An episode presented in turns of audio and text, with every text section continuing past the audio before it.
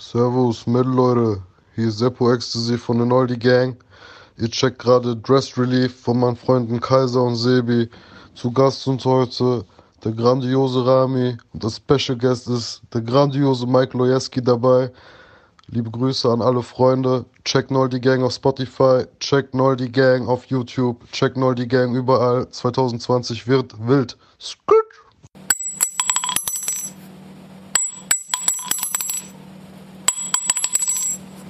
Liebe Dressies, herzlich willkommen beim ersten Podcast 2020, denn es ist der erste erste. Ist es tatsächlich, Ihr ne? seid- Ich habe auch überlegt, ist welcher Tag es tatsächlich ist. der erste erste. Frohes neues Jahr. leidet ihr, leidet ihr in eurem Betten, wollt sterben und müsst euch jetzt noch diesen Schmarrn anhören. Wir sind natürlich noch in der Vergangenheit. Wir haben erst den, weiß ich nicht, Den den 28. 28. oder so. Herzlichen Glückwunsch zum Geburtstag, meine Schwester. Shoutout. Ähm, und dementsprechend geht's uns auch noch sehr gut. Wir müssen dazu auch wieder sagen, weil wir ja äh, Hörer haben, die sich darüber beschweren, dass wir, sie nicht wissen, ob wir im selben Raum sind.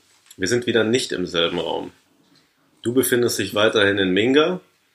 Ich befinde mich im äh, Cool Cologne oder California, wie der Kölner sagt. Mike nickt anerkennt, auch wenn er aus Gelsenkirchen kommt. Rami kichert. Wir haben zwei Gäste heute hier. Möchtet ihr euch vorstellen? Man muss dazu auch sagen, dass wir gerade Essen bestellt haben und keine Lust hatten zu warten mit dem Aufnehmen, bis wir aufgegessen haben.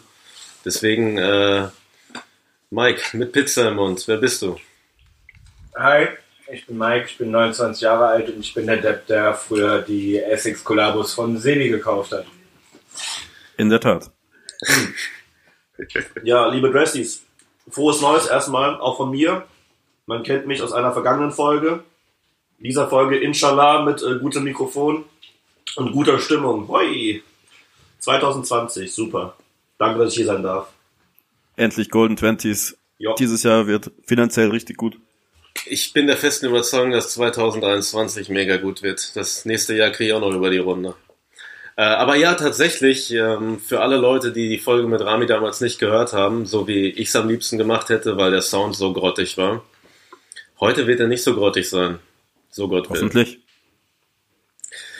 Wir können aber auch jetzt eigentlich schon direkt ins Thema einsteigen, Sebi, denn ich weiß, dass dir da was unter den Nägeln brennt, was du jeden gerne fragst. Genau. Vor allem sehr spannend, weil ich euch heute nicht vor mir habe und euch nicht sehe. Ich fange mal mit Mike an. Wie viel ist dein Outfit wert? Ich habe noch super viel Pizza im Mund. Moment. Mm. Ich fange oben an. Ich trage einen Nike Hoodie in Grau, den ich von Kani geschenkt bekommen habe. Darunter trage ich eine Nike ACG Fleece äh, Hose, die ich von meinem Freund Massimo geschenkt bekommen Du habe. musst den Preis sagen. Okay, ich habe Geschenkt. alles geschenkt bekommen. Ja, sag den Markt. Das Retail-Preis. Flex. Nein. Vielleicht ist euch aufgefallen, dass wir so YouTube-Videos, wo es darum geht, wie viel was wert ist, eigentlich total scheiße finden und wir machen uns darüber nur lustig. Deswegen, ich finde es schon viel mehr Flex, wenn du sagst, dass du es kostenlos bekommen hast. Mach ruhig weiter. Word. Ja, okay, jetzt kommt auch das Einzige, was ich bezahlt habe. Ähm, ich trage noch ein paar äh, Sasquatch Fabrics, Supreme Loafer, äh, die ich für 20 Euro auf dem Another Man's Treasure gekauft habe. Was waren die für ein regulärer Preis? Boah, ich glaube, die haben so 40 gekostet, 45. Fünf? Für 20 hätte ich die auf jeden Fall auch genommen. Trägst du die auch Ja, raus? sind auf jeden Fall lit. Mhm. Ja, wenn ich rübergehe zum Hauptbahnhof, um mir was zu essen zu kaufen. Wie viel ist die Pizza wert? Mhm. 9,20 Euro, glaube ich. Was hat die Pizza an? Was sagst du? Was die Pizza anhat? Äh, Die Pizza hat Gyros und Käse an. Ich habe einen Hangover und auch sowas mit viel Fett. Rami, was trägst du heute? Okay, meine Pizza trägt ähm, Sauce Hollandaise, Hühnchenbrust, Brokkoli, Tomate, das, was der menschliche Körper nach einem guten Reinigte Fuchsabend mal so braucht. An meinem Leib trage ich, weil das Ding ist, ich war in einem Paralleluniversum, habe diesen Podcast schon mal aufgenommen und da hatte ich äh, quasi keine Schuhe an. Ich hatte einfach nur eine Hose und ein T-Shirt an, das war für mich so underwhelming. Also ich habe mich vorher angezogen, bevor Kaiser gekommen ist, sagen wir es so. Und ich trage einen Schlüssi Long Sleeve, das habe ich geschenkt bekommen, 0 Euro. Harter Flex. Woodwood Cappy, Grip. Auch geschenkt bekommen, auch Das 0 ist real. Euro. G-Shock Uhren 0 Euro. Ähm, North Face Purple Label Hose 180 Euro. Tom Sachs Mars Yard habe ich 700 bezahlt. Und deine Kette, Bro? Das ist die gute Goros Chain. Dafür habe ich 650 Euro gezahlt. Ja, Nachvollziehbar. auf jeden Fall. It's about the culture. No hype thing. So sieht's Genau, aus. Deswegen sind wir auch beim, äh, beim Podcast, der von niemandem gesponsert wird, weil wir ehrliche Meinung vertreten und uns um die Kultur kümmern. Sasi, sollen wir wieder einmal runterbeten, was wir anhaben gleichzeitig, weil das so amüsant ist? Ja, es klingt nach einem guten Plan. Oben oder unten? Oben, Oben. Okay. Eins, oben. Zwei. drei. Stussy, MTV, Äh, Ich hatte keine Mütze auf, 30 ich habe einen Euro Pullover von Stussy an, der ist äh, aus Fleece, darunter habe ich ein weißes Uniqlo-Shirt, Dickies eine 1804, Jogginghose von 30 Stussy an und Euro. trage Ralph Lauren Socken. Ich hatte Icebreaker vorhin noch einen Schal von. Polo um, da ist ein kleiner Hund drauf. Und Adidas Aloha Super habe ich an, die echt gut sind. Krank. Bro. Uff. Da ist das Adidas-Zeichen sogar von Marc Gonzales gemacht. Das heißt, äh, ich gehe davon aus, dass eigentlich jeder, der hier zuhört, Marc Gonzales kennt. Ihr werdet, wenn euch der Name nichts sagt, ihr wart sicher schon mal bei Supreme in London und habt heimlich Fotos gemacht von dieser Statue da drin, bevor ihr rausgeworfen wurdet, weil man da keine Fotos macht. Äh, die ist von Marc Gonzales. Also äh, real. Realer Skater, realer Künstler, realer alles. Ich bin so glücklich, dass du mich nicht fragst, ob ich einen Kickflip machen kann. Du bist doch Mongo-Pusher. Ja, bin ich auch. 2020. Eine Dekade geht zu Ende. Eine Dekade, findest du, Gott sei Dank? Nee, ich fand sie eigentlich ziemlich gut. Ja. Ich wollte nur, Muss ich ich auch. wollte nur kontrovers sein. Ach so. äh, 2020. Zehn Jahre gehen Ich habe zu noch einen. Ring an. In den, du hast auch noch ein Hemd an, fällt dir gerade ein. Nee, einen Ring. Oh, was für ein. Ähm, Saskia Dietz, 100 Black Dolphins, gesponsert von Coke Carbonate. Shoutout Cola. Shoutout. Shoutout. Ähm, zehn Jahre, in denen, glaube ich, die Leute, die hier mit mir gerade sitzen, du, ich, wo wir uns so ein bisschen mehr mit dem Thema Streetwear beschäftigt haben. Mike, meinst du, dass Streetwear stirbt? Schwachsinn, ey. Ähm, nee, glaube ich nicht. Glaubst du nicht? Glaube ich nicht. Warum? Weil Virgil Abloh das sagt. Dann ist er halt auch, dann ist er halt auch selber schuld dran. Dann hat er das zu verantworten. Aber ihr beiden habt gerade auch behauptet, dass die SB-Dunks gut sind, die er gemacht hat. Ja, die sind gut. Nein, sind sie nicht. Was, was ist gut? Ich habe gar nichts behauptet, dass er irgendwas gut gemacht hat. Ja gut, Rami behauptet, dass die Off-White-Dunks gut sind. Ja, ich finde die gut. Die sind super scheiße. Der hat einen super guten Schuh genommen und verunstaltet mit Müll. Der Nö. hat draufgeschissen. Ich finde das schon cool. Komm. Fuck you, Chuba, der feiert das auch. Ich fand das Konzept von den The Ten ganz gut, aber das wurde halt einfach komplett alles zerrissen. Keine Ahnung, es war einfach zu viel. Das, die hätten einfach irgendwie sich mehr Zeit lassen sollen und nicht jeden Monat irgendwie ein neues Konzept komplett ausräumen. Streetwear stirbt nicht. Völliger Schwachsinn. Streetwear lebt. Vielleicht, wenn man Streetwear so macht, wie er Virgil Abloh auch seine Marken gemacht hat. Also wenn man Streetwear so macht wie Pyrex oder wie Ben Trill, dann stirbt Streetwear auf jeden Fall, aber das hat er nicht zu bestimmen. Off-White ist ja nicht Streetwear. Das ist ja nicht alles, was Streetwear ist. Das soll, wenn ich sagen würde, yo, Skateboarden wird nächstes, nächstes Jahr sterben oder Punk wird nächstes Jahr sterben. Das ist ja alles davon beeinflusst. Deswegen wollte einfach nur, glaube ich, so ein bisschen den dramatischen machen. Bist du also der Meinung, dass Punk auch lebt?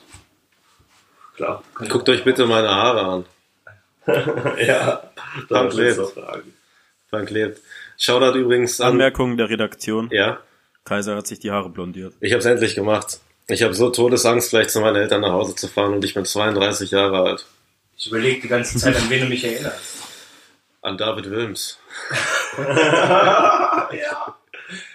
Ey, äh, der ist im neuesten ähm, Stammtisch, ne? Das ist Rami? richtig, ja. Mike auch. Mike auch, wir haben nur Stammtisch. auch. Oh. Ausnahmsweise bin ich auch mal dabei, ja. Shoutout Ich bin kurz. Uwe, ich bin auch dabei. Ich bin der Uwe. Ich glaube, wenn du dir das anhörst, wirst du dich darüber ärgern, dass du es gesagt hast. Ich bin Uwe, ich bin auch dabei. Ich glaube, wir haben das schon mehrmals gesagt. Ja. Ich glaube auch in der Folge mit Rami bisher. Ich bin der Uwe. Da habe ich es wahrscheinlich nicht verstanden. Ah, ja, das ist verständlich, ey. Da hat äh, Rami so ein Ding, da hat er über so ein Ding aufgenommen, was so Krebskandidaten sich an den Hals halten. Fand ich witzig.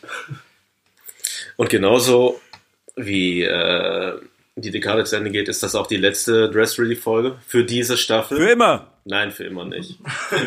Sebi für immer. Ich bin arbeitslos. Wenn Streetwear stirbt, dann muss auch der Streetwear-Podcast sterben, ist doch ganz klar. Nein, wir haben nachdem Sneaker-Kultur gestorben ist, haben wir doch schon beschlossen, dass wir keinen Sneaker-Podcast machen, sondern halt jetzt einen Streetwear-Podcast. Wir suchen uns das nächste, wo wir uns dranhängen. Ein High-Fashion-Podcast. Ich will eine über Comics machen. Oder Filme. Oh, da wäre ich dabei. Hast Oder über Flair. über Flair generell? Flair ist ein Ja. toller Mann. Ich bin traurig, dass es nicht so, dass er nicht so auf den Beef mit diesem Nazi-Rapper eingegangen ist. Aber Ja. Flair bleibt stabil. Ähm, ich wollte eigentlich auch, wenn man das hier so leaken kann, eigentlich in dieser Folge nur über Krieg der Sterne reden, aber weder du noch Rami habt den gesehen. Ey, Ich auch nicht. Kein, Hate an Star. Wars, so. Ich, ich feiere das schon, aber ich feiere es nicht so extrem, dass ich es auf Zwang im Kino gucken muss. Ich, also, es ist okay. Aber ich bin nicht so fanat. Aber ich habe Respekt davor, vor der Star Wars Kultur. Von der Kultur. Die Aber Star Wars Kultur stirbt. Niemals, niemals. Doch, die stirbt. Die stirbt im Genau wie nächsten Jahr. Streetwear auch, wandelt sie sich nur, glaube ich. Alles ist stirbt. Was stirbt noch? Berlin stirbt. Hoffentlich. Berlin Uff. PB lebt. Ähm, Ja, um jetzt noch mal kurz auf diese Virgil-Aussage zurückzukommen. Gerne. Er hat's ja eigentlich so gemeint, von wegen so, wie viele T-Shirts willst du noch haben? Wieso stellen wir noch mehr Schmarrn her? Die Leute werden sich mehr auf Vintage berufen und alte Finde ich Sachen super. kaufen. Oder wie, wie unser Freund Dennis am liebsten sagt, Archive Pieces. Archive Podcast. Boah, Archive Podcast. Das ist übrigens auch eins der Worte, die wir bitte in 2019 lassen. Findest Ja, du? Archive, ja, finde ich ganz schlimm. Wir kommen nachher noch auf deine tollen Veranstaltungen mal zu sprechen. Und ich glaube, wenn du sie Archive nennen würdest, dann hättest du direkt noch mehr Leute, die noch mehr Geld haben. safe. Solche mit Rollkragen, Pullovern. Dann mache ich lieber irgendeine Ausstellung oder so und hol mir da Rollkragenpulli tragende Leute. Schreib aber bitte Pop-Up davor. Mhm. Ich liebe nichts mehr als den Begriff Pop-Up. Pop-up, ja. Ich finde aber auch, man sollte vielleicht mehr Vintage tragen. Was ich, aber wo ich viel drüber nachgedacht habe, nachdem wir in letzter Zeit halt mit vielen, mich haben viele Vintage-Leute angeschrieben, die äh, unseren Podcast hören. Vor allem nachdem wir die Folge mit den guten Jungs von Screwed Up Vintage aufgenommen haben. Und ähm, ich habe auch viele Leute getroffen, die gesagt haben, dass sie nächstes Jahr ein bisschen zurückschrauben, was Klamotten angeht. Das machen wir eh nicht. Nee. Das Geile an Vintage ist halt einfach, du kannst dir irgendwelche Polo-Sachen super billig kaufen und kannst dann immer behaupten, du machst es für die Nachhaltigkeit, auch wenn du es in Wirklichkeit einfach machst, weil du broke bist. Dann kannst du sagen, ja, die Umwelt ist super geil. Aber das ist doch die Industrie in a nutshell. Ja, Aktuell. das ist Ja, doch Alles Eyewashing, Green, Greenwashing. Man kann auch direkt schon sagen, dass Sneakerkultur generell voll ähm, sustainable ist, weil man ja alles direkt nach einem Instagram-Foto direkt weiterverkauft, oder? Oder Ja. halt einfach ungetragen jahrelang im Schrank stehen lässt. Eben. Dann das, halten ist dann aber, das ist dann schon Prepper-Kultur. Mhm. Müssten Ja, für mal, die Pre-Sneaker. wir könnten mal, wir könnten mal eine Umfrage starten, ähm, wo wir gerade über Prepper reden, wie viele Leute, die noch eingepackte Supreme-T-Shirts zu Hause haben, auch rechtes Gedankengut pflegen, ob sich das irgendwie überschneidet. Äh, das ist ein interessanter Gedanke. Das ist was für eine Doktorarbeit. Aber egal, Streetwear ist tot im Jahr 2020. Lass uns doch lieber davon reden, wie das früher war, wie es 2010 war. Vor allem haben wir ja äh, den, äh, Rami, den Rami, den inzwischen jeder kennt, den haben wir hier. Deswegen fragen wir doch mal den guten Mike. Mike, was gefällt dir an Streetwear? Wie bist du, wie kamst du der Zusammenarbeit? Ähm, boah, wie kam es zu der Zusammenarbeit? Ähm, ich habe durch Skaten damals immer schon ein bisschen drauf geachtet, was ich an den Füßen habe. Hast du geskatet oder gebladet? Ich äh, war natürlich ein Blader aus, Siehste. aus den Da- schönen- also hattest du Rollschuhe an den 90ern, Füßen. Ähm, mit in die 2000er genommen. Und ähm, das hat sich dann irgendwann auf meine Turnschuhe verlegt. Dann habe ich, als ich nach Köln gezogen bin, gemerkt, dass es eine Kultur dahinter gibt. Das Aber du wohnst ja noch nicht so lange in Köln, oder? Ich wohne jetzt seit knapp sieben Jahren hier. Im Ernst? Dachte immer, du würdest aus. Okay, sorry. Nee. Schlecht informiert im Vorfeld. Aber ganz kurze Zwischenfrage. Wenn du äh, Rollerblades gefahren bist, Mhm. äh, zwei, zwei Zwischenfragen. Hattest du diese braunen K2? Boah, das ist aber richtig tief in den 90ern. Ich weiß, ich Ähm, weiß. das ist tatsächlich, das ist so ein bisschen wie äh, Nike und Adidas. Ähm, du hast entweder K2 gehabt oder halt Rogers. Also diesen, kennst du noch diesen, diesen Majestic 12? Den hat jeder gehabt in den 90ern. Nee, ich hatte solche mit Plastikrollen äh, von Aldi. Ah, die waren auch geil, kenn ich. Ja, ging so. Ähm, ähm, ja, und dementsprechend, ich war immer äh, Team Rogers und habe Aber- die ganzen 90er durch nur das getragen. Aber klamottentechnisch und schuhtechnisch war das dann halt schon überschnitten mit Skate. Weil ich meine, auf dem Skateboard hat man halt Turnschuhschuhe, äh, ne, Turnschuhschuhe, ähm, hat man Skateschuhe an, aber beim Bladen trägt man halt seine Blades. Ja, ja, aber du achtest ja trotzdem entsprechend, was du an den Füßen hast. Du trägst ja auch nicht irgendwelche Skates und das trägt sich dann halt auch irgendwie auf die, auf die Schuhe. Aber da wurde natürlich dann auch viel Skate-Brands getragen, also Skateboard-Brands getragen. Und wie ging das weiter? Vom Bladen zur Streetwear? Ähm, ja, ich habe dann einfach, weil ich Turnschuhe geil fand, jahrelang Turnschuhe getragen. Und dann habe ich halt, als ich nach Köln kam, gemerkt, dass es Leute gibt, die sich da intensiver mit auseinandersetzen. Rami war auch tatsächlich einer der ersten Leute hier in Köln, die ich kennengelernt habe, glaube ich. Auf irgendeiner Sneaker das wahrscheinlich. Ja, irgendwie so. Ja, und jetzt äh, wohne ich halt mit dem hier zusammen. Und Random Fact. da sind wir, da sind wir dann irgendwie hingekommen. Möchtet ihr eure Adresse nennen, damit Leute vor der Tür stehen? Nee, besser nicht. Okay. Wir haben hier ständig irgendwelche äh, Groupies von Rami vor der Die Haustür. können zum Akribik gehen. so eine Mütze kaufen. Da schauen wir ab und zu mal vorbei, ja. Da kann man uns treffen. Das ist aber ein sehr schöner Laden. Ich bin großer Ja, Fan von der super. Kribik. Shoutout an Klaus. Ja, Mann. Dir an Christine. Auch an die. Ja, äh, und irgendwann hat es dann natürlich, wie du vorhin auch gesagt hast, von den, von den Turnschuhen ging es dann halt äh, in den, in den Mode- und Streetwear-Bereich. Da hat man sich dann halt auf einmal für mehr als nur die neuesten Ronnie Feek-Botten interessiert. Und ähm, ja, jetzt sind wir hier. Aber du, während ich die Pizza runterschlucke, bist ja niemand, der nur konsumiert. Du bist ja sogar jemand, der ähm, die Szene mitprägt. Denn ich habe mir letztens überlegt, man könnte eigentlich diesen Podcast nennen, äh, wir reden mit Leuten, die die Kultur noch leben und prägen. Oha. Deswegen bin ich sehr glücklich, dass du hier bist. Äh, erzähl doch mal von den tollen Veranstaltungen, die du machst. Ja, ähm, ich habe vor ein paar Jahren, als ich nochmal eine Ausbildung zum Veranstaltungskaufmann gemacht habe, gedacht, dass ich ähm, gerne etwas für die Kölner Szene tun würde. Und da mich zu der Zeit relativ viele Leute gefragt haben, wo ich denn immer äh, auf dem Flohmarkt und so meine Sachen loswerde, ähm, habe ich gemerkt, dass es in Köln ein relativ großes Angebot für Frauenflohmärkte gibt und habe dann einfach gedacht, dass ich was machen möchte, wo meine Homies ihre äh, Klamotten loswerden können. Und daraus ist dann so ein bisschen die Idee geboren. Und jetzt ist es halt einfach ein Anlass für die Szene zusammenzukommen und sich Zeit zu nehmen, sich mal wieder zu treffen und da abzuhängen. Und das macht sehr viel Spaß. Das Feedback ist ganz gut. Die Leute fragen, wann der nächste ist. Und bin jetzt auch gerade dabei, das komplette Jahr 2020 zu planen. Wann ist denn der erste Termin? Du kannst doch jetzt schon mal was sagen, oder? Äh, der erste Termin ist tatsächlich noch nicht bestätigt, leider. Deswegen sage ich besser noch nichts. Aber ich äh, peile den Februar an. Wahrscheinlich auch im Early, im Early Februar. ist aber ein bisschen kalt, um draußen Freigetränke zu sich zu nehmen. Ja, es äh, ist ja auch nicht draußen.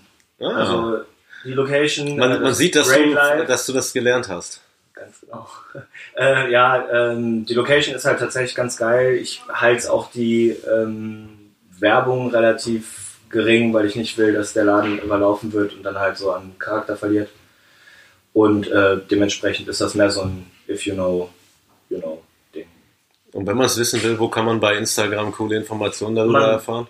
Kann mir unter Cellador Cologne, also Kellertür auf Englisch, ähm, folgen und da wird man mit Infos äh, zugeballert. Einmal im Monat oder Bis zum. Anschlag. Ich bin da leider nicht so hinterher gerade, weil sehr viel anderes passiert. Ich folge gerade schon. Uff, Ehre. Ehre.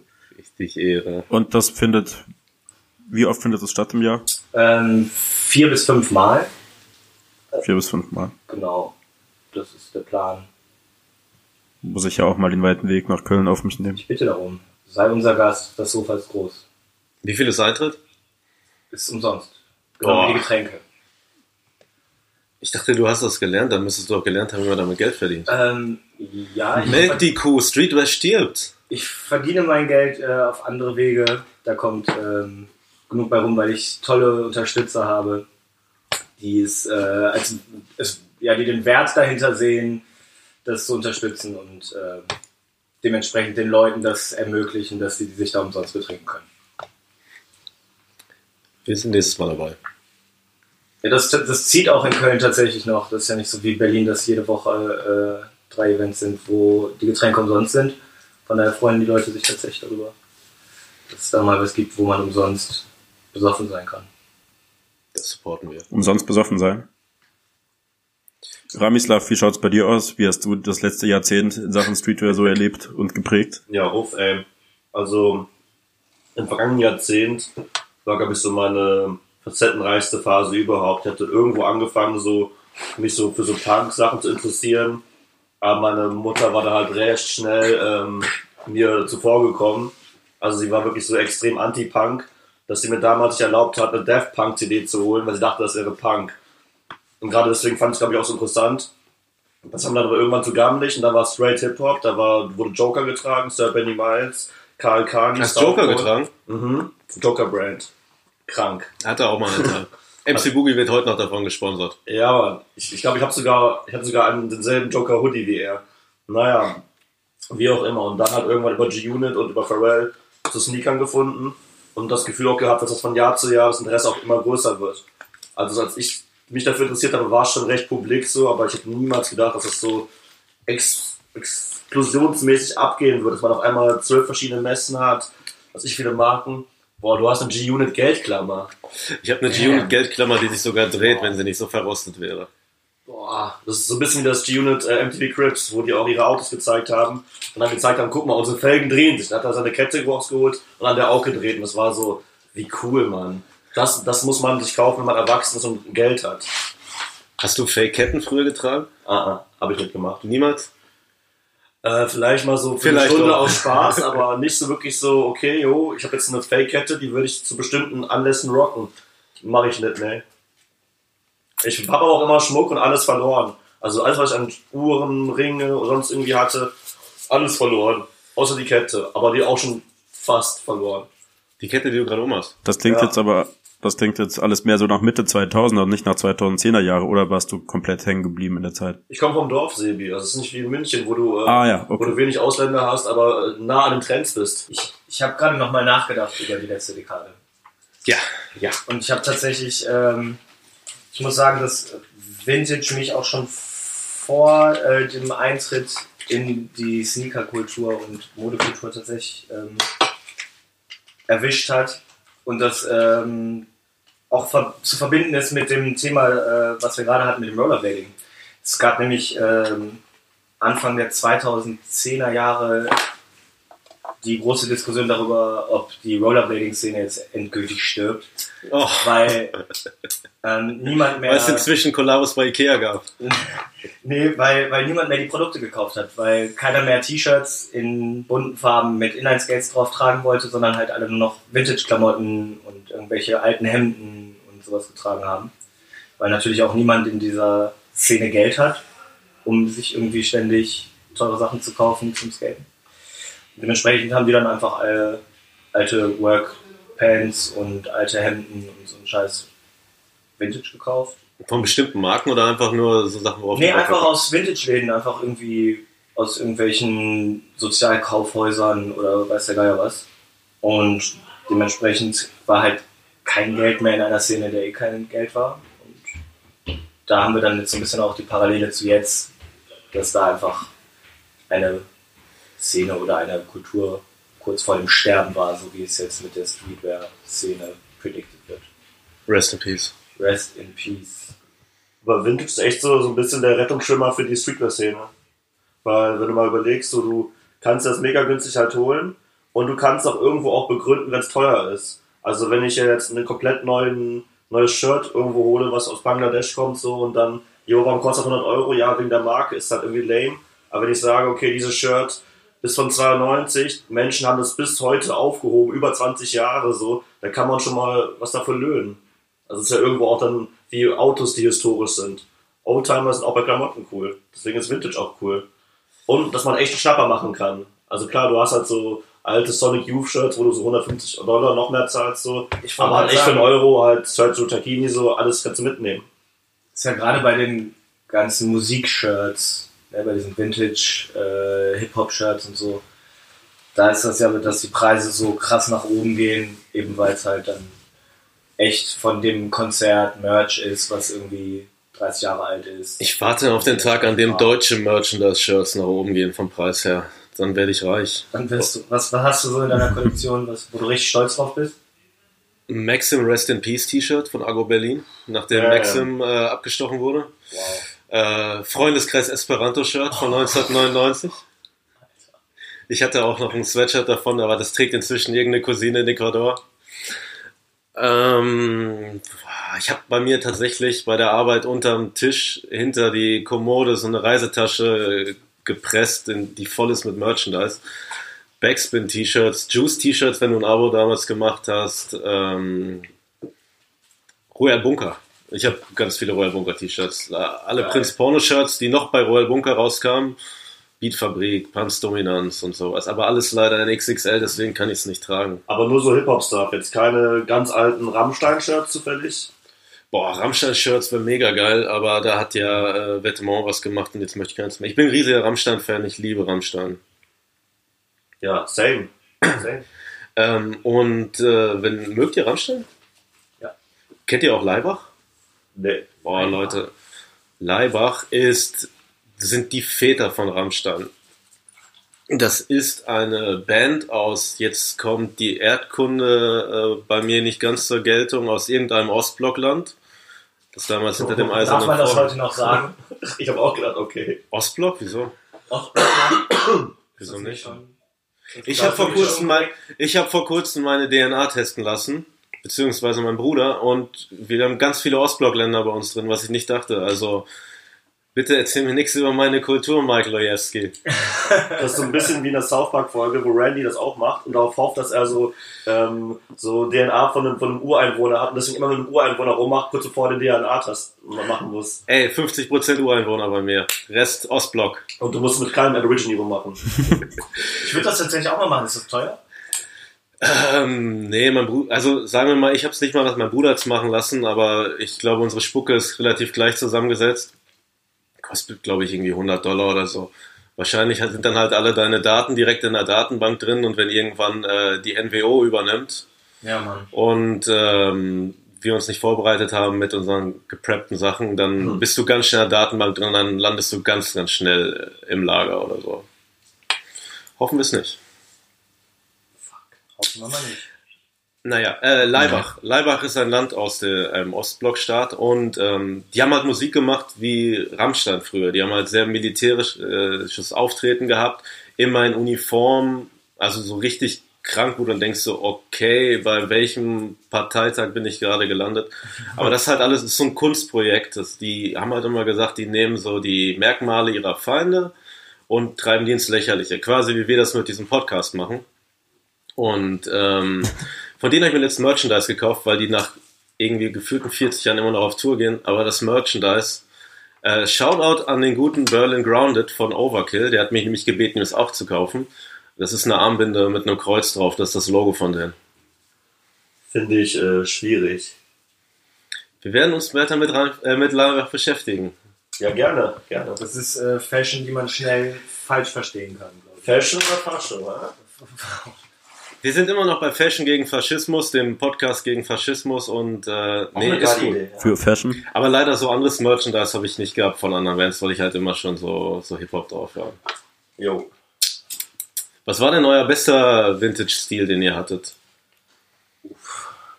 Das ist eigentlich äh, ziemlich einfach. Ich war im Südstadion in Köln auf dem Flohmarkt und war, hab nichts gefunden, war schon bereit, meine 5 Euro für, für Pommes auszugeben. Aber da habe ich eine ältere Dame getroffen, die Sergio Tacchini-Klamotten für ihren, von ihrem Mann verkauft hat. Die waren riesengroß, aber ein paar haben gepasst. Und sie meinte halt, ja, die sind meinem Mann zu klein geworden. Ich dachte mir, ah, das ist ein ganz schön beleibter Mann. Und dann habe ich gedacht, was zahlt man dafür? Ich habe für die Hose, für ein Poloshirt und noch ein Poloshirt jeweils 1 Euro gezahlt. Und das war so stupid, das muss man, muss man einfach machen. Und so eine alte Oma hat ja jetzt keinen äh, kein China-Fake-Laden im Garten, die mir jetzt gefakte Sergio Tacchini-Klamotten verkauft. Das ist halt wirklich, it's real vintage, man. Ich war letztens in Köln auf dem Flohmarkt, da habe ich ein äh, Jeans Aliki Boom Boom Down gesehen.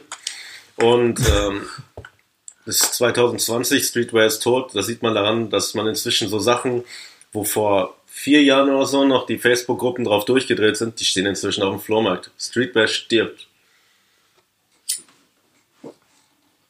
Dem ist anscheinend nichts hinzuzufügen.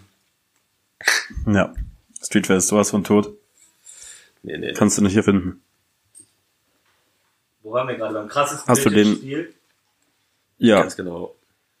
Ich habe ähm, jetzt was einfach irgendein Stil. Ich habe halt viele schöne Vintage-Stils äh, in New York gefunden, die nicht für mich waren. In anderen Ländern ist es eh unfickbar. Ja, aber ich habe ähm, Andere Länder, andere Titten.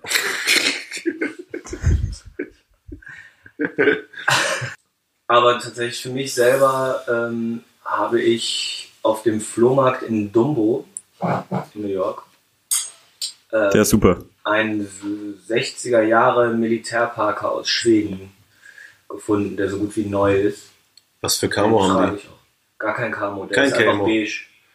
Ich habe kurz vorher waren wir in so einem asiatischen Vintage-Laden, so ein, boah, ich weiß gar nicht mehr, wie der hieß. Auf jeden Fall gab es da genau den Parker, aber ähm, so indigo gebartigt. Und der wollte irgendwie 480 Dollar für haben. Ich war ein bisschen angefixt, aber äh, das war mir zu teuer. Und dann habe ich den gleichen ohne Indigo Batik in fast neu und unbenutzt für, ich glaube, 30 Dollar. Und den trage ich auch relativ regelmäßig. Den mag ich. Das ist doch mal ein Stil, oder? Ich denke auch. Definitiv kein Rape-Preis gewesen. Dieses Wort lassen wir nämlich in der letzten Dekade. Ja, safe. Welchen? Rape. Rape. Boah, bitte. In Bezug auf zu teure Preise. Den hätten wir, glaube ich, schon in 2016 oder 15 lassen. Haben wir eigentlich auch. Wir haben vorhin Ja. über eine äh, Sache gesprochen, die wir auch schon, äh, worüber ich mit dir, Rami, letztens schon gesprochen habe. Warum man den, den Spaß an Streetwear oder Turnschuhen verlieren könnte. Und ich habe da letztens so ein Video gesehen. Es war ein, äh, es war kein offizielles Recap-Video der Sneakerness. Äh, da war so ein YouTuber auf der Sneakerness unterwegs und hat Leute interviewt, wie man das kennt und ein paar Pranks gemacht und das war sehr amüsant und so weiter. Aber schlussendlich hat er da zwei junge Leute interviewt. Ähm, zwei Jünglinge, ich denke mal so 17, 18 Jahre. Und die waren halt gekleidet, wie junge, fashionable Leute heute gekleidet sind. Äh, oversized, Strickpullover in rosa. Und plötzlich kam halt ein Mann ins Bild. All-over Jordan-Outfit. Und äh, Ich weiß, wer ist. hast du das Video gesehen? Ähm, ich bin mir nicht sicher, aber aufgrund deiner Beschreibung und dem Ort, an dem wir uns befinden, weiß ich, glaube ich, wen du meinst. Den äh, im Pullover oder den im Jordan-Outfit? Nee, den im Jordan-Outfit. Ach so, okay. Und Hat er eine jedenfalls. Glatze gehabt, bestimmt, ne? Was hat er gehabt? Glatze? Ne, er hat eine Jordan-Mütze auf. Also hat er eine Glatze. Dann darunter eine Glatze. Und äh, der kam einfach ins Bild und hat diesen jungen Mann angesprochen, ob er denn ein Junge oder ein Mädchen sei. Als der dann natürlich antwortete, dass er ein Junge sei, hat er gesagt, wenn ich dein Vater wäre, würde ich dich totschlagen. So wie du rumläufst. Und sowas, äh, das ist sowas, das, das macht keinen Spaß. Es macht keinen Spaß, wenn man sich trifft, um eigentlich über Mode zu reden. Und plötzlich kommt da jemand an und will dir erzählen, dass er dich totschlagen würde, weil du dich nicht deinem äh, Geschlecht typisch kleidest. Das, sowas kotzt mich Das an. ist nicht mein, das ist nicht mein Verständnis von Mode. Ich würde dich gern totschlagen. Eben, Du Sau. genau. Kauf dir Jordans. Und wenn er Jordans angehabt hätte, dann hätten sie ihn bestimmt gefragt, was seine größten Dunks waren in der Saison von 1992. Wie viel Ringe hat Dann Jordan hätte man gewonnen? es ihm auch nicht recht machen können. Sechs? Wie viel Ringe hat Jordan gewonnen? Sechs? Oh, du darfst weiter äh, dich als Turnschuhkenner bezeichnen. Nee, aber das sind so Sachen, die mir wirklich äh, in, den, in den letzten Jahren sehr äh, aufgefallen sind, dass so eine gewisse, ich glaube, es ist aber auch so ein deutsches Ding, so eine gewisse Intoleranz gegenüber äh, Weiterentwicklung herrscht. So, ich meine, wir sind alle begeisterte Sneakerheads Ja, früher war ja alles besser. Früher war alles besser. Wieso war früher alles besser, Mike Lojewski? Ed Mike Lojewski. Boah, das ist auf jeden Fall nicht meine Meinung. Soll ich die jetzt im Na- Namen von anderen vertreten? Also früher war auf jeden Fall nicht alles besser. Früher war alles anders. Aber Wie denn? Ja, für viele wahrscheinlich einfacher und die sind deswegen verbittert, weil es nicht mehr so ist und projizieren das auf solche Dinge. Einfacher, weil es nicht Mainstream war, oder wie meinst du das? Ja, kommt drauf an, worüber man sich aufregt. Ne? Sei es jetzt, dass es keine Retail-Deals mehr unter Freunden gibt, ne? so wie es halt früher war, weil da halt noch nicht so viel Geld im Resale war. Oder das sind die gleichen Leute, die sich darüber beschweren, dass Hip-Hop in den 90ern halt geiler war. Das Gute ist aber, dass diese Menschen ähm, eine Ausnahmeerscheinung sind. Wir haben mit denen halt zu tun, weil wir vielleicht vom Alter her noch näher an denen dran sind. Aber wenn du dir auf der Sneakerlist die Leute anschaust, das sind alles halt junge Leute, die einfach darauf einen Fick geben. Es ist egal, wo du herkommst, welche Sprache du sprichst, wie viel Geld du hast. Jeder kommt mit jedem klar. Cross-Branding, eine Pin, ordentliche Pinroll, das spielt alles gar keine Rolle mehr. Man hat einfach nur Spaß. Und diese Leute sind dann abgefuckt, weil die es anders kennen. Die kennen das aus einer Zeit, wo es auch sehr, sehr Hip-Hop gesteuert war, wo es auch so Competition war. So, oh krass, guck mal, meine Baggy ist krasser als seine Baggy. Unser Hip-Hop zerstört seine Breakdance-Cypher, keine Ahnung. Und auf einmal wachen diese Leute auf und merken, dass all diese Sachen, die ihnen damals so wichtig war, heute überhaupt keine Rolle mehr spielen. Das interessiert keinen mehr. Und das frustriert die halt. Und das ist halt denen ihr Ventil, das dann rauszulassen. Aber wenn du dann halt auch hinterfragst oder auch reflektierst, was das für Menschen sind, ist das eigentlich schon so, ich habe da eher Mitleid für. Ich habe da keinen Abturn auf der Szene, sondern ich habe eher Mitleid mit diesen Menschen. Ich mir denke, du bist ein erwachsener, gestandener Mann, freu dich doch. Freu dich doch, dass es heutzutage so viele Möglichkeiten gibt. Früher musst du halt kaufen, was auf den Tisch kommt, gefühlt. Heutzutage kannst du dich in jede Richtung ausleben. Ja, aber Upturn für mich ist an dem Punkt halt einfach, dass Leute, die eigentlich in der Kultur groß geworden sind und die vielleicht auch mitgeprägt haben und viel dafür gemacht haben, weil sie jahrelang auf Messen verkauft haben oder was auch immer, ne? also wie jetzt wahrscheinlich der Typ, den wir in dem Video meinen, ähm, dass die halt an die jungen Leute ein Bild von der Kultur herantragen, was gar nicht konserviert werden will von, von, von diesen jungen Leuten, weil die denken, ey, was sind denn das alles für Idioten von früher? Mit denen wollen wir gar nichts zu tun haben. Und deswegen gehen wir lieber zur Hypercon als zur Sneakerlist. Zum Beispiel, weil sie sich da halt verstandener und angenommener fühlen, weil da halt irgendwie vielleicht noch ein Gaming-Background ist oder irgendein geiler YouTuber, den die sehen wollen, da rumkommt. Mein Gott, kann man den doch nicht verübeln. So, das ist doch, nur weil es anders ist als bei uns früher. Ähm, wir können doch auch irgendwelche Sneaker-Events, irgendwelche kleinen haben, wo die ganzen alten Leute dann halt da hinkommen und sich da wohlfühlen. Ähm, da rümpft doch auch keiner die Nase rüber. Warum dürfen die Kids das nicht, sich so ihre eigene Subkultur so ein bisschen zusammenbauen und halt neue Elemente finden, die sie halt damit verknüpfen als wir? Ich gehe nicht davon aus, dass, äh, weil ich generell nicht davon ausgehe, dass Leute diesen Podcast hören, dass ihr in der letzten Folge gehört habt, als wir die ganzen äh, Dior-Kommentare bei Instagram vorgelesen haben. Rami, hast du das mitbekommen? Nee. Ähm, wir ähm, haben uns mal, nachdem diese, gro wir waren immer noch wirklich großartige Sean Stussy Dior Kollabo äh, präsentiert wurde, haben wir uns den äh, deutschen Dior Instagram-Kanal angeschaut und es war halt eine Aneinanderreihung von Instagram-Kommentaren. Ähm, ihr merkt nicht, dass damit eine Agenda verfolgt wird. Das ist alles wieder Gender-Zeug und Männer sollen sich nicht mehr wie Männer kleiden. Meine Frau ist stolz, dass sie bei mir in der Küche sein darf. Lasst mal Männer mit Harleys über den Laufsteg fahren. Warum es Männer nicht in, äh, an, äh, in Anführungszeichen, es war richtig ekelhaft. Und das habe ich halt bei, äh, beim offiziellen Dior-Account habe ich es nicht gesehen. Ähm, das Ding ist, das ist typisch deutsch. Ein guter Freund von mir hat mal den Instagram-Account von Remova betreut. Und da gab es einmal ein Bild, wo, äh, wo die Playboy-Karte mit einem Remova-Koffer gezeigt haben. Das gab auch einen, einen, fast schon einen Aufschrei. Dürfen Schwarze keine Koffer haben? Ja, an die Leute, die Community von Remova, diese alteingesessenen Managerherrschaften, waren der Meinung, dass ähm, Remova sich mehr mit den Menschen identifizieren sollte, die zur Marke passen. Und äh, ein, und ein Rapper oder ein Afroamerikaner wie Playboy Cardi würde ja nicht zum Remova passen. Das würde das Markenimage zerstören. Und da, wenn du sowas halt dir, dir durchliest, bekommst du eine gute Idee, wie halt zum Teil deutsche, konservative Menschen mit viel Kohle drauf sind. Und die kaufen auch Dior. Die Leute sahen tatsächlich gar nicht so aus, als würden sie die, sich Dior leisten können, aber ich äh, weiß leider genau, was du meinst. Ich finde aber, und deswegen finde ich es so schön, dass ich hier mit den, äh, mit den Leuten, die nicht nur Streetwear leben, sondern auch Streetwear prägen, hier am Tisch sitze.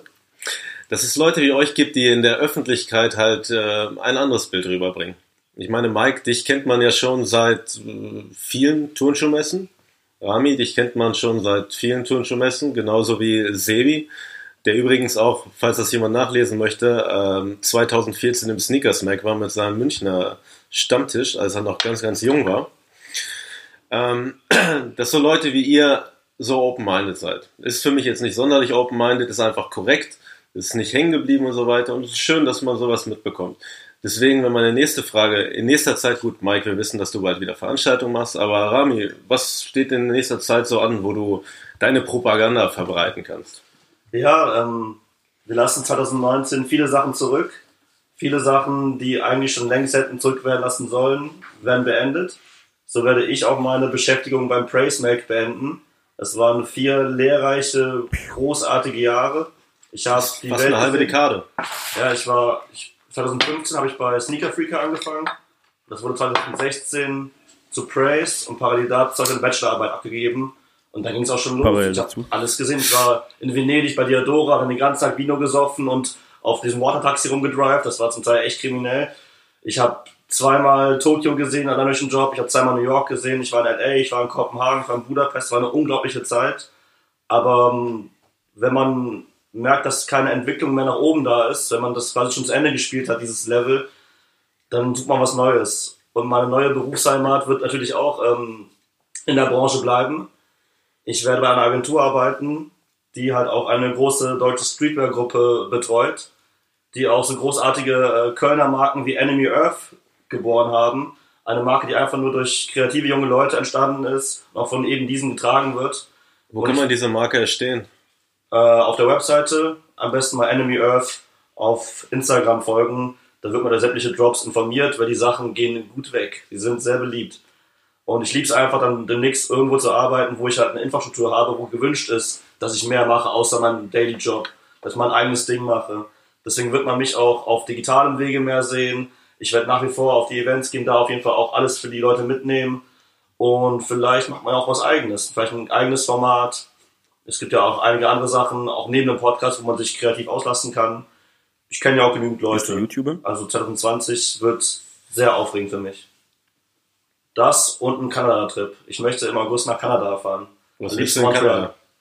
Montreal, da schön Pancakes essen, Natur angucken, Stadt angucken, die, ähm, wie soll ich sagen, moderaten Gesetze äh, in Kanada auch ausnutzen. Haben eine gute Krankenkasse da, habe ich gehört. Ja, ähm, nee, ich, ich, ich habe da einfach Bock drauf. Ich bin nicht so der typische, ja, ich fahre an den Strand, mache Urlaub, all inclusive und ich langweile ich mich halt. Ich bin lieber nach dem Urlaub müder, aber habe dafür was erlebt, als jetzt irgendwie so fünf Tage Langeweile am Strand. Worauf wir letztes Mal nicht zu sprechen gekommen sind, was aber eine schöne Überleitung war mit den ganzen Reisen, die du unternimmst und was du da mitnimmst. Erzähl uns was über deine Kette. über meine Goros-Kette. Ja, an dieser Stelle erstmal äh, riesen Shoutout an Sneaker Bob. Das war auch bei meinem ersten New York-Trip. Wir waren auf dem, äh, wir waren bei einem Converse-Event und so ein Chefdesigner von Converse kam so zu Bob und meinte so, ach krass, du hast ja hier eine Goros-Kette. Ich hatte es auch damals versucht und ich habe dann Bob gefragt, so, was hat es damit auf sich? Ich versuche die Geschichte kurz zu sagen. Wer es interessiert, kann auf Hypebeast nachlesen.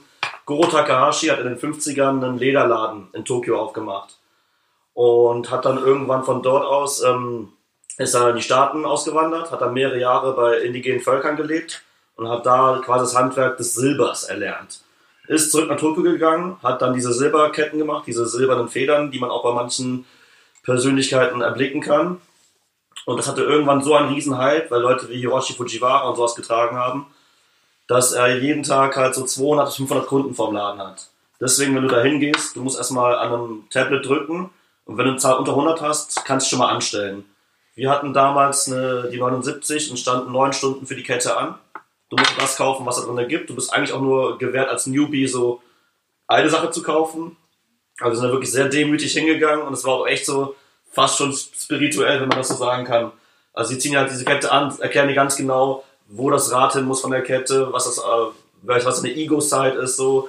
Und es ist alles so sehr, sehr ruhig und andächtig. Das ist einfach eine Experience. Also was, ich vergleiche immer so, dieser Endorphinausstoß, den ich da hatte, war ähnlich wie als ich damals zum allerersten Mal das Pokémon Gameboy Spiel eingestellt habe und mir ein Pokémon ausruhen durfte. Ich dachte gerade, du würdest sagen, bei deinem ersten Campout. Nee, das waren, das waren andere äh, Hormone, die da ausgeschüttet wurden. Nee, nee, das war wirklich so wie, wie Heroin. Du hast diese Pokémon-Werbung ein halbes Jahr lang gedacht, so, ich will auch ein verfickter Pokémon-Trainer werden. Und dann bist du drin und alles ist möglich. Und das war da in Tokio innerhalb von zwei Minuten. Deswegen, wenn ihr Bock drauf habt, nimmt ein bisschen Sitzfleisch mit, geht dahin, unterstützt keine Reseller. Goros Reseller in Tokio sind die richtigen, übertriebensten Hurensöhne. Wenn ihr mir nicht glaubt, Geht geht wieder mal mit rein. Schimpfwörtern los, Rami ist wieder da. Geht mal rein, Alter. Es ist, es ist wirklich bezeichnend. In einer Stadt, wo alle Menschen so höflich sind, so krass unfreundlich zu sein. Also, selbst der ruppigste Kioskbesitzer in Köln war dagegen, keine Ahnung, Mutter Teresa. Wobei Mutter Teresa eigentlich auch nicht so eine gute Frau Mutter war. Teresa war überhaupt keine gute Frau. Die Nee, hat die die, Alten, die, die hat die Kranken gezwungen, auf dem Boden zu schlafen, weil man nur richtig leid, nur wenn du richtig leidest, kommst du ins Paradies. Und ich glaube, die hat Spritzen mehrmals benutzt. Und als sie selber dann krank war, hat sich natürlich dann nach äh, Kalifornien einfliegen lassen und von einem teuren Arzt behandeln lassen. Während der Rest der Leute halt dann mit der Hilfe von Gott gesund werden mussten. Fake. Fake shit. Call out an Mutter Teresa. Streetwear stirbt nicht, aber Mutter Teresa stirbt. Und Berlin Und stirbt Berlin auch, stirbt. laut Miguel Pablo. Berlin stirbt. Bist du nicht, Sagt bist du, Miguel Pablo, bist du nicht ja. mit äh, dem YouTuber Miguel Pablo vertraut, Mike? Wow. Nein, ist das jetzt ein. Oh. Gibt das ein Callout? Nein, äh, ja, äh, Ja. ja, die YouTube-Community will dich jetzt schlachten wie ein Rindvieh. Ähm, das ist ein sehr großartiger YouTuber aus meiner Heimatstadt Paderborn. Der ähm, macht Supreme Horde. Der zeigt, Guck nur die Fahrradcops. du wirst Okay. bald anfangen, Miguel Pablo zu gucken. Und ansonsten macht er Pranks. Äh, zwischendurch hat er eine Psychose gehabt und das alles so auch sehr exzessiv dargestellt, hat in Hotelzimmern gelebt, die zerlegt, äh, geht in Düsseldorf einkaufen. Der ist echt cool. Der rappt auch und der hatte Stress mit Capital Bra, weil Capital Bra die Freundin seines Freundes angeschrieben hat und hat dann einen Song rausgebracht, der Berlin stirbt heißt. Kannst Genau. mich gerne mit deinen äh, Lieblingsvideos mal versorgen. Ich guck mir das Nachdem mal ich dir vorhin mein Leben mit 300 Kilogramm gezeigt habe, werde ich das sehr gerne tun. Das habe ich auch sehr viel geschaut in den letzten Tagen. Das läuft halt auch wirklich gefühlt 24 Stunden auf TLC. Ja, Weihnachtstage waren gerettet auf jeden. Fall. Ich, fand super, als die eine, ich weiß nicht mehr nicht, wie die heißen, die hat sich dann auf jeden Fall ausgezogen, hat gemeint, ja, ich schwitze immer so unter meinen ganzen Speckfalten und es fängt dann an zu stinken. Und dann, dann hat man nur gesehen, wie ihre Freundin sie mit Deo eingerieben Oh. hat und dann, dann war mir das eigentlich auch schon fast wieder zu Mit dem viel. Deo-Roller. Aber ja, mit so einem, mit so einem Stick. Oder mit so einer, mit so einer Anstreichrolle, weil der so dick ist. So eine Deo-Anstreichrolle. Wahrscheinlich. Ja, Was, mein Leben mit 300 Kilo. was, obwohl Streetwear stirbt, was für Medien gibt's, die man, äh, wo holt ihr eure Inspiration her? TikTok. TikTok natürlich. TikTok. Sebi will keinen TikTok-Account machen. Nee, man kann auf jeden Fall sagen, die, die gerade groß sind, sind auch nicht ohne Grund groß. Also Complex hat immer sehr gute Shows am Start gehabt, alles sehr amerikanisch, aber wenn man es mag. Heiß Bite und Hypebeast haben neben halt guten Features, die halt nicht irgendwie abverkauft sind, sowas wie inwiefern hat Slipknot die, die Fashion-Szene geprägt. Das sind einfach so geile Sachen, wo sich jemand wirklich Zeit genommen hat, recherchiert hat und die Facts droppt. Und sowohl bei Hypebeast als auch bei Heiß Bite lohnt es sich sehr, das Magazin zu holen. Du hast wirklich längere Strecken über, über Designer wie Hiroshi Fujiwara, Kiko Kosadinov. Du kriegst einen ganz anderen Blickwinkel auf die Leute. Und dadurch, dass die halt diese Power haben, ihre, ihre mediale Power, kommen ja die Leute ran und haben halt Einblicke, die dir kein anderer verschaffen kann. Und wie, was ich auch finde, auch ein bisschen authentischer ist, als wenn das irgendwie Vogue oder Vanity Fair machen würde, die ja eigentlich eher woanders zu Hause sind. Und auch Liest gerne mal. die GQ? Nee. Fangt mal an, Ami GQ zu lesen, die ist gut. Okay. Das ist was komplett anderes als äh, die zehnte Ausgabe, auf der George Clooney zu sehen ist, die ihr hier in Deutschland kaufen könnt. was war denn die aktuelle Coverstory der GQ? Der Deutschen oder der Ami? Der Ami. Ich habe, äh, ich lese meistens online. Ich habe mir in England eine gekauft, die auch sehr gut war. Ähm, da war Robert De Niro drauf Nice. und dann halt Shooting mit ihm zum irischen Mann und äh, aber Irischer Mann? der irische Mann, Irischer Mann. ein Film, den ich immer noch nicht gesehen habe, weil er dreieinhalb Stunden dauert. Schäm dich, Kaiser. Schau dir jetzt den irischen Mann an. Ja, guck du erst mal Star Wars. Ähm, Nee. Steht bei mir auch noch aus. Ich hab Ja, same. ich gehe Sonntag. Dann freut euch schon auf, die, auf das große Star Wars Holiday Special mit Mike Lojewski als Gast bei The Restorative. Woo. Die GQ hatte jetzt aber auch eine ziemlich kontroverse bis sehr dumme Aussage. Dass Streetwear stirbt? Und zwar, nee, das war Virgil. Aber die GQ hat gesagt, dass Virgil Abloh alleine daran schuld ist, dass der Nike Dunk auf einmal wieder cool Die haben den als besten Schuh des Jahres, äh, nee, der Schuh der Dekade oder so bezeichnet, ne? Kotze im Strahl. Ja, und Also mit welcher Begründung denn? so, Mit welcher Begründung, Sebastian? ja, weil er diese komischen Kabelbinder an die Dunks gemacht hat. Die Kabelbinder oder meinst du jetzt diese, dieses, dieses komische Racing-System? Die Kabelbinder war was anderes. Das war bei Return. Da hat wohl jemand keine Ahnung von Fashion. Aber es gab doch jetzt auch schon mal Essex, die auch so ein Racing-System hatten. Ja, vermutlich. Ja, vielleicht. Es gab sogar, glaube ich, schon ein paar Reeboks, die so ein Racing. Ja, also hat er so Die kreativ. Virgil hat schon wieder geklaut, ne? Aber ey, trotzdem, ich habe es vorhin schon gesagt, alle seine Tonschuhe war, sind gut. Da war immer irgendwas dran, was man, was man gut finden konnte. Das waren nie langweilige Schuhe. Im, im, Im schlimmsten Fall waren die Schuhe einfach nicht langweilig. Und im besten Fall haben die halt krank überzeugt. Der erste Vetten Presto, ich bin schon am Leiden, dass ich den nicht habe. Ich habe mich auch richtig abgefuckt damals. Damals habe ich wirklich so mit Wut die Sneakers-App deinstalliert, weil ich wirklich so, ich war so disillusioniert danach, so, Alter. Ja, aber Rami, ist es gutes Design, wenn du sagst, da gibt es nicht an nur- allem was, was man gut finden kann. Nö, das ist einfach immer interessant. Ich sag ja nicht, dass, es, dass das das gute Design ausmacht. Ich sag ja, dass es immer ein interessantes Konzept hat. Ich finde es halt komplett überbewertet. Same. Okay. Ich fand die auch tatsächlich von Anfang an eher mau. Ja, Brüder, das ist wie Oliven essen, ne? Die einen lieben Oliven, die anderen hassen Oliven. Ich liebe Oliven. Ja. Oliven finde ich eigentlich auch Ja. ganz geil. Ich hasse Oliven, habe ich letztens erst wieder rausgefunden. Siehst du, siehst du? Kontroverse Meinung über Dress Relief. Was für Trends gibt es denn, obwohl Streetwear stirbt, ähm, die in den nächsten Dekaden auf uns zukommen? Oder im nächsten Jahr? Was Werdet ihr euch einfach die, werdet ihr euch die Haare blond färben, so wie ich? Ich habe tatsächlich schon mal drüber nachgedacht. Im Ernst? Ja, Wie lange schon? boah, schon bestimmt drei Jahre. Ja, ich Sommerblonde nie Haare? Ja, ich habe blonde Haare, aber nicht so wasserstoffblond. Ich habe Lenny ungefähr 26 Mal in zwei Wochen die Haare blondiert, immer mit krasser Chemie. Und da war ich auch tatsächlich schon kurz davor zu sagen, komm. Hat das, hat das denn geklappt, das so zu Hause zu machen? Weil da hatte ich so Endangst vor. Also wir Und die halt GQ sagt nicht zu Hause machen. Ja, Die US-GQ. du kennst, du kennst Lenny, oder? Äh, der Herr mit den Tunneln, ja. Nee. Doch. Der Herr mit den Tunneln. Ja, ja, genau. ja, genau. der Herr mit ja, den Tunneln. ähm, ja, dem habe ich halt die Haare blondiert, der hat halt eigentlich schwarz. Der hat doch immer eine Mütze auf. Ich habe noch nie die Haare von dem gesehen.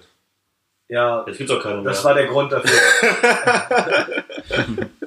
also wir haben das halt echt so 26 Mal in zwei Wochen gemacht. Ich habe das teilweise zweimal am Tag gemacht. Was war überhaupt die Ausgangsfrage? Warum sind wir jetzt gerade über Was für, Trend, was für Trends Ob kommen? wir, ob wir blondierte Haare empfehlen können. Also auf, em, empfehlen würde ich es auch nicht. Du kannst ja, wenn du mit deinen durch bist, mal berichten, wie deine Erfahrung war. Ich glaube nicht Aber- so positiv. Aber was gibt es sonst noch für, was gibt es sonst noch für Trends? Ähm, ich hoffe ja darauf, dass Low-Waist-Hosen wiederkommen. Low-Waist-Hosen. Ja, ja, so richtig. Wo, kennst du noch die, wo früher dann mal so der Männer? Tanga rausgeguckt hat? Weil die Hosen so. Aber bei Frauen. Ja, ja. Ja, Miss 60. Also mit 60 Hosen. Wer Wahnsinn. Frau. Das wäre halt jetzt so im Sommer nochmal eine Sache, die ich ganz gerne sehen würde. Ähm, aber ansonsten bin ich eigentlich für alles offen. Ich fände auch geil, wenn nochmal Punk so richtig zurückkommt. So, so, aber so richtig. Ich liebe Punk. Ja. Also ich würde gerne wieder Leute mit langen, hochgegelten und geföhnten Haaren in allen möglichen Farben sehen. Und richtig abgeranzte Lederjacken mit geilen Parolen drauf. Zum Beispiel, schlag die Glatzen, bis sie platzen. Ja, Bier gegen Bullen. Solche Sachen. Punks Not Dead. Streetwear is dead. Streetwear, ja, das, Berlin das wäre was. Das wäre echt krank, ne? Jeansjacke, auf der Streetwear is dead steht. Aber in äh, Ich- Anführungszeichen. Oh mein Gott. Ja. Wow. Ich hätte Bock darauf, dass diese Hosen zurückkommen, die vorne Jeans sind und hinten Cord. Oh ja. Oh damn. Waren die von, waren das, war das G-Star? Es war Es G-Star. wäre es wär auch geil, nochmal Baggy-Hosen verkehrt rumzutragen. Wie Crisscross. Ja. wie Chris Oder diese glitzernden Jeans. Glitzernde Baggy-Hosen, ja. Super. Das kommt. Ich glaube ja, ich glaube ja tatsächlich, dass so äh, Queer Fashion das, das große Ding wird. Erläuter uns das, mein Freund. Ja, das halt so krass overdressed und ähm, bewusst exzentrische Kleidung. So farbige Anzüge und so ein Kram. Dass das nochmal so aus. Also ich kann mir vorstellen, dass das vielleicht so in der nächsten Dekade. Würdest du im Anzug rumlaufen im Alltag? Ich würde es lieben, wenn Männer wieder äh, im Anzug rumlaufen würden. So Peaky Blinders mäßig mit Ja, ja, ja aber, da, aber das ist dann ja schon wieder richtig so Menswear. Das ist ja so 2008, weißt du, mit so Bartwichse im Oh, Bart schlimm. und äh, Nee, das, das fand ich, das fand ich scheiße umgesetzt. ich finde eher so Miami Weiß anzugmäßig geil. Ah, das Ja. auch geil. Weißt du, so Ja. 80er halt. Und tatsächlich, äh, ich verliebe mich immer mehr in dich, Ed Mike Lojewski, denn ich habe mir letztes, letztes Jahr, glaube ich, dieses Jahr, ich glaube, sechs Jacketts gekauft. Hammer. Und ähm, jetzt mit meinen ausgeflippten Haaren fühle ich mich wie Malcolm McLaren. Also Punk, Punk, Punk ist nicht tot, Streetwear ist tot. Ja. Punk nicht. Lebt in mir weiter. Nee, ich hoffe tatsächlich darauf, dass der Trend dahin geht, dass die Leute einfach echt das, das tragen, wo die Bock drauf haben und sich auch trauen, alles zu tragen, wo die Bock drauf haben. Also dass halt einfach so eine gesellschaftliche Entwicklung einfach auch stattfindet, dass man nicht mehr blöd an. Ich erinnere mich zum Beispiel daran, vor ein paar Jahren ähm, habe ich sehr gerne sehr enge Jeans getragen. Das war so die, die Indie-Phase. Nudi? Äh, nee, ich habe viel so... Cheap Monday. Ja, und Ich auch. ich, war, ich war immer gerne, wenn ich in London war, bei, bei Square London und habe mich da komplett äh, eingedeckt mit spitzen Lederschuhen und engen Hosen und Cardigans und Tüten. Warte, so warte, warte, warte, spitze Lederschuhe? Ja, Echt? Von So Chelsea Boots oder was? Ja, Chelsea Boots auch. Ja, Okay. Chelsea Boots auch. Äh, das war, ey, das war so 2000. Ey, Cardigans, Hüte, enge Hosen, ich bin komplett bei dir. Ja. Chelsea Boots bin ich raus. Chelsea ja, Boots auf jeden. Fall, da war ich in Dortmund, äh, in deiner, in deiner Wahlheimat, in Dortmund am Hauptbahnhof ähm, viel unterwegs. Und da habe ich mir eigentlich jedes Mal, wenn ich vom Bahnhof zum Club gegangen bin, mindestens ein oder zweimal hinterher rufen lassen müssen, ey, Schwuchtel. In Gelsenkirchen oder wo? Nee, in Nee, in Dortmund. Dortmund. Dortmund, ja, okay, gut, ne? Und, äh, dass, sowas, dass sowas halt einfach äh, vielleicht in der nächsten Dekade so weit aufhört, dass die Leute halt einfach echt tragen können, wo die Bock drauf haben. Ey, mir wurde letztens so krass das Herz gebrochen. Ich war mega gestresst. Ich war auf einem Meeting in London und London ist eine schöne Stadt. Du hängst mit kreativen Leuten rum und ich komme zurück nach Dortmund. War auf einen Geburtstag eingeladen und äh, sollte in einem Restaurant sein. Man sollte sich schick anziehen. Ich dachte mir, ich ziehe mich wie ein Punker an mit einem Jackett. Nein, ich war nett angezogen. Und dann gehe ich da halt so hin durch die Dortmunder Innenstadt, trage einen dunklen Stüssi-Mantel, ein äh, kariertes Stüssi-Jackett, eine schwarze Hose und schwarze Gucci-Slipper. Und da geht an mir eine Gruppe Männer vorbei. So, ich sag's mal so Jack and Jones Männer. Und die bleiben halt stehen und rufen mir hinterher, na, gehst du zu einer Beerdigung? Da ist mein Herz, das ist mir gebrochen. Ich meine, ich war jetzt nicht mal so, dass ich verprügelt werde, aber die haben sich einfach über mein Outfit lustig gemacht. Dabei war es viel mehr wert als das von ihnen. Und Aber hast du nicht, wenn so Jack and Jones Männer dich um dein Outfit äh, dich schikanieren, dass du alles richtig gemacht hast? Dass Eigentlich Leute, die eindeutig keinen Geschmack haben, dir sagen, dass du, dass du hässlich bist, das zeigt ja quasi, okay, die verstehen den Scheiß nicht. So, die sind halt einfach Neandertaler. So sieht's aus. Wir lassen die Toxic People in der letzten Dekade. Ciao. Aber die sind auch wichtig. Solche, solche Männer halten dir zum Die Beispiel die Frauen vom Hals, die du nicht haben willst. Weißt du, diese, das sind so Mechatroniker-Typen. da? Das sind so Mechatroniker-Typen, die sind halt mit genau den Frauen zusammen, mit denen du nicht zusammen sein möchtest, zum Beispiel. Das heißt, Ja, aber ich müsste ja auch nicht mit denen zusammen sein. Ja, aber genauso ist das halt auch mit Klamotten. So. Die kaufen und lassen halt die Marken. Die kaufen die ganzen Jack and Jones Sachen, halt dass nicht keine mehr da sind. Ja, ja, genau. Ich verstehe es nicht ganz, aber okay. Die, die beschützen uns, ohne dass du es ohne dass du's merkst. Hey, ohne die Dunkelheit könnte das Licht nicht leben. Das, das ist genau der Spirit. Genau, ich bin so ein, ja. Aber was für Marken, was gibt's denn für Marken, die, äh, von denen ihr meint, dass sie nächstes Jahr so das Ding sind? Ja, safe. Ähm, Chinatown Market. Ja? Eine Marke, die auf jeden Fall das Internet verstanden hat, die diese ganze Meme-Kultur verstanden hat. Und Ich liebe den gemessen ist als jede Instagram-Auftritt. Deswegen Chinatown Market und auch ein Market, äh, Cactus Plant Flea Market. Also die haben jetzt Sachen rausgehauen, die ich so vom Look her noch nicht vorher gesehen habe und ich auch alle durchweg geil fand, aber dann doch zum falschen Zeitpunkt ein paar Euro zu teuer waren. Also die Nike-Kollaboration mit denen, da kann ich, könnte ich alles von kaufen. Sah alles super aus. Aber die halten das jetzt gerade noch so ein bisschen so low-key, vielleicht so wie Vlog am Anfang, dass jetzt 2020 die dann nochmal so richtig äh, aufräumen werden. Ja. Die beiden Markets werden auf jeden Fall von mir frequentiert. Ja. Mit Chinatown Market bin ich auf jeden Fall auch äh, sehr einverstanden. Was, wir, was ich gerne in, was ich gerne in äh, dieser Dekade lassen würde, für die Leute, die es wirklich lieben, würde ich Supreme gerne äh, hinter uns lassen, sodass sich das wieder beruhigt und die Leute, die da wirklich Bock drauf haben, äh, Ach, das so geht ganz nicht. Ohne, ohne Hype. Ja, wir sind ja auch einfach bei Wünschen. Das muss ja nichts Realistisches sein. Ähm, welche, boah, ich freue mich auf, auf neue interessante Marken tatsächlich. Ich hoffe einfach, dass sich äh, in Zukunft der Fokus mehr auf die Leute, die dahinter stehen, äh, oder weiter mehr auf die Leute, die dahinter stehen, legt und die Leute gucken, wer die Sachen designt und wo die Sachen gemacht werden und was für eine Philosophie oder was für ein Ziel dahinter steckt und sich eher äh, mit den Marken identifizieren, als einfach irgendeinem Hype hinterher zu laufen, weil es gerade der Favorite YouTuber trägt. Tuber.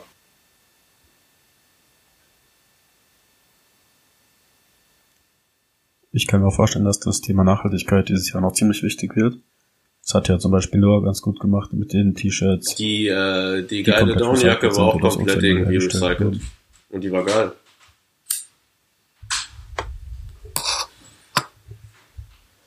Könnte Die man geile auch mit anderen war aus Abfallmarken den. Abfallprodukten von Freunde, Kaschmir. eine Frage, die uns auch sehr beschäftigt, jetzt wo äh, Streetwear tot ist und wir uns neue Themen überlegen müssen für die nächste Season. Ähm, ich gehe weiter nicht davon aus, dass ihr alle Folgen von uns kennt, aber was für Leute würdet ihr denn gerne mal hören? Mit wem sollten wir gerne mal reden? Gibt es coole, kreative Leute in eurem Umfeld, die man, äh, mit denen man mal reden könnte? Ähm, da gibt es einige. Macht mehr mit Künstlern, erweitert so ein bisschen das Thema Streetwear um all das, was drumherum steht, redet mit vielleicht jungen kreativen Designern aus der Gegend, redet mit Leuten, die Kunst machen. Äh, ich glaub, Alles das schon gehört- irgendwie einen Streetwear-Background haben, Bro. Ja, aber das spielt ja alles mit rein. Ich finde, das gehört alles in den Kosmos. Das ist- das ist dazu. komplett das Ding. Und-. Ich finde es auch immer voll schlimm, wenn Leute irgendwie abwerten, sagen irgendwie, ja, das ist ja irgendwie, du kommst von Sneaker, das ist kommt von Sneaker und so weiter. Man muss halt berücksichtigen, dass in Deutschland alle coolen, kreativen Leute, die gerade bei irgendwelchen Brands sind und so weiter, die haben alle damit angefangen. So, Ja. wenn du heute, dich heute dafür interessierst, aus was für Material irgendwelche Sachen wie, die du in Japan kaufst sind oder so, oder wenn du dich für Kapitalklamotten interessierst und sowas, ja, du hast angefangen, dich für Mode zu interessieren, als du damals Gedanken gemacht hast, was für ein Shape dein Schuh hat. Ja. Ob der Retro jetzt dasselbe Material und so weiter, das kommt alles daher. Und das darf man nicht vergessen. Sneaker sind geil. Ja, safe. Kann man so unterschreiben. Wenn man vielleicht mal einen konkreten äh, Gast nennen sollte, Gerne. der vielleicht das auch macht, wenn ihr ihn fragt. Ich weiß nicht, vielleicht macht das auch gar nicht. Ich kann es schlecht einschätzen. Giacomo Castelli. Giacomo Der Castelli schönste ist, Mann, den es gibt. ist äh, dir auf jeden Fall ein Begriff. War früher mein Chef bei Sneaker Freaker und auch bei der Sneakernist damals. Und es gibt, glaube ich, kaum einen anderen Menschen, der so viel Knowledge hat. Also wirklich, der kommt immer wieder was Neuem an. Einmal triffst du dich mit ihm, dann erklärt er dir, warum Barbo so krass ist, warum Barbo-Jacken halt mehr sind als nur so alte, alte Oma-Jacken. Oder dann kommt er nochmal wieder, dann habt ihr auch immer mal Rishi-Regenschirm, von dem du auch im Leben Ah, nie vorher unfassbar gehört hast. Kann dir verschiedenes Camo runterbeten, hat sämtliches Sneaker-Knowledge. Wenn du mit ihm über japanische Marken redest, plan ein paar Tage ein. Aber es lohnt sich. Also wenn man, wenn man dem Mann mal eine Bühne liefern würde und er es auch nutzen würde, wäre es mega krass. Also ich würde auch so weit gehen und sagen, dass er einer von meinen Influencern ist, meinen persönlichen Influencern. Er, so Adrian Bianco, waren schon die Menschen, die so meinen Style schon, schon auch beeinflusst haben. Ich meine, ohne Adrian würde ich Purple Label auch nicht kennen, ne? kann man ruhig ehrlicherweise auch zugeben.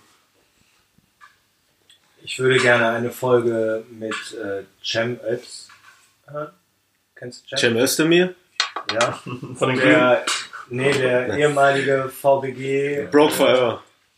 Ich Ja, habe ihn, genau. ich habe ihn angefragt. Ich habe ihn tatsächlich muss ich. Ich hoffe, dass er das hört. Er meinte zu mir, dass er mal reinhören würde, aber eigentlich auch nicht. Äh, ich habe dem letztens eine Insta-Message geschrieben, wo ich geschrieben habe: Ey, Keule, ich habe dich vor vier Jahren nicht verstanden. Und jetzt feiere ich dich richtig. Komplett, komplett. Ich liebe seine Stories, ich liebe sein, seine Insights und wie hart er rantet. Und ähm, ich habe schon, weiß nicht wie oft gesagt, er soll doch bitte zumindest irgendwie anfangen, eine Kolumne oder irgendwie unter einem anonymen, ne, unter einem Synonym irgendwo zu droppen, wo er halt einfach die Wahrheit sagt. Ey, und jetzt mal ganz im Ernst, vor vier Jahren, als ich noch Pinroll getragen habe, so wenn da einer ankam mit Jill Sander, habe ich gedacht, was laberst du von Jill Sander? So, mach dir eine Pinroll, du Affe, so weiter. Aber ey, krass, super Typ, interessiert mich sehr. Plus, wir sind ja auch ein inoffizieller Rap, äh, Rap-Podcast, haben wir mal beschlossen. Wir möchten mit, äh, mit coolen Rappern reden. Ist auch was er da macht, da freue ich mich sehr drauf. Dann äh, sprecht mal mit Lugario Nein. Oder mit Louvre 47. Ja, oder mit, mit Louvre und sein, seiner Posse. Sind die gut gekleidet? Ja, durchaus stets. Machst du uns die Kontakte klar? Sehr, sehr gerne. Sehr, sehr schön. Freunde, Feinde, die ihr zuhört, wir machen immer noch weiter. Ihr könnt nicht dafür sorgen, dass wir aufhören. Wir sind weiterhin der Podcast, der ehrlich sagt, was er denkt. Nein. Letzte Folge der ersten Staffel. Die Fleece Season ist zu Ende. Der Sommer beginnt. Bald geht's wieder um kurze Shorts. Freunde, Ist es schon soweit? Schon im Januar? für Fashion mache ich alles. Nein, Freunde. Wir kommen dem Ende der Staffel entgegen. Sebi und ich hatten sehr viel Spaß in den letzten Monaten. Ich muss tatsächlich sagen, ähm, dass ich an diesem Podcast so viel Spaß habe, wie ich ihn 2013 an Kicks in the Hall hatte, als ich damit begonnen habe, einer Turnschuhmesse, die ich durchführe. Ähm, wo es auch einige Veränderungen geben wird. Ich kann das jetzt einfach mal so droppen. Freut euch im kommenden Jahr auf Kicks in the Hall präsentiert Dress Relief. Eine sehr schöne Veranstaltung, die einen eigenen Podcast hat. Beziehungsweise wir sind der einzige Podcast mit einer eigenen Veranstaltung. Macht uns das mal nach, Leute. Ihr könnt euch darauf freuen. Ich möchte ähm, vielen kreativen Leuten ein Forum bieten. Ich glaube, dass das sehr schön wird. So Gott will, wird es jetzt schon eine Facebook-Veranstaltung geben, aber das sehen wir dann. Und ähm, ich hoffe, dass ihr Spaß damit hattet an dieser ersten Staffel. Erstmal möchte ich nochmal bedanken bei äh, dir, Mike, dass du heute da bist. Mike, wie ist dein Instagram-Name? Ich habe ihn schon Äh, mehrmals genannt, sag ihn bitte. Ed Michaelewski, äh, L-O-J-E-W-S-K-I. Ich finde es sehr schön, dass mir jemand gegenüber sitzt, den ich schon relativ lange kenne, als Typen, der immer auf Turnschuhveranstaltungen rumhängt und heute so ein kreativer junger Mann ist. Erfolgreich, gut aussehend. Ehre, vielen Ach. vielen Dank, dass ich äh, dabei sein durfte, auch wenn es sehr spontan war. Super, Schön, bringt, dass du vorbeigekommen bist. bringt uns Klicks. Rami, dasselbe kann ich nur an dich nochmal zurückgeben. Ja, kein Thema, Brudi. Jederzeit wieder gerne. Und während nun dieses Lied läuft, sage ich, Freunde, Dress Relief Staffel 1 ist zu Ende. Staffel 2 kommt in einem Monat ungefähr, nach der Fashion Week. Wir sind ehrliche Leute. Wir haben Liebe für die Sache. Wir bleiben stabil. Wir werden immer für euch da sein. Aber Flair, sag's für sie.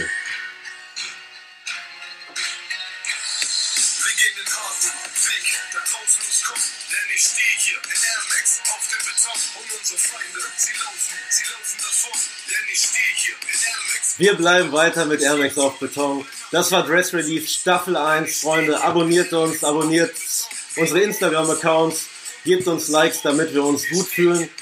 Und nächstes Jahr sehen wir uns weiterhin mit Air Max auf Beton. Ciao.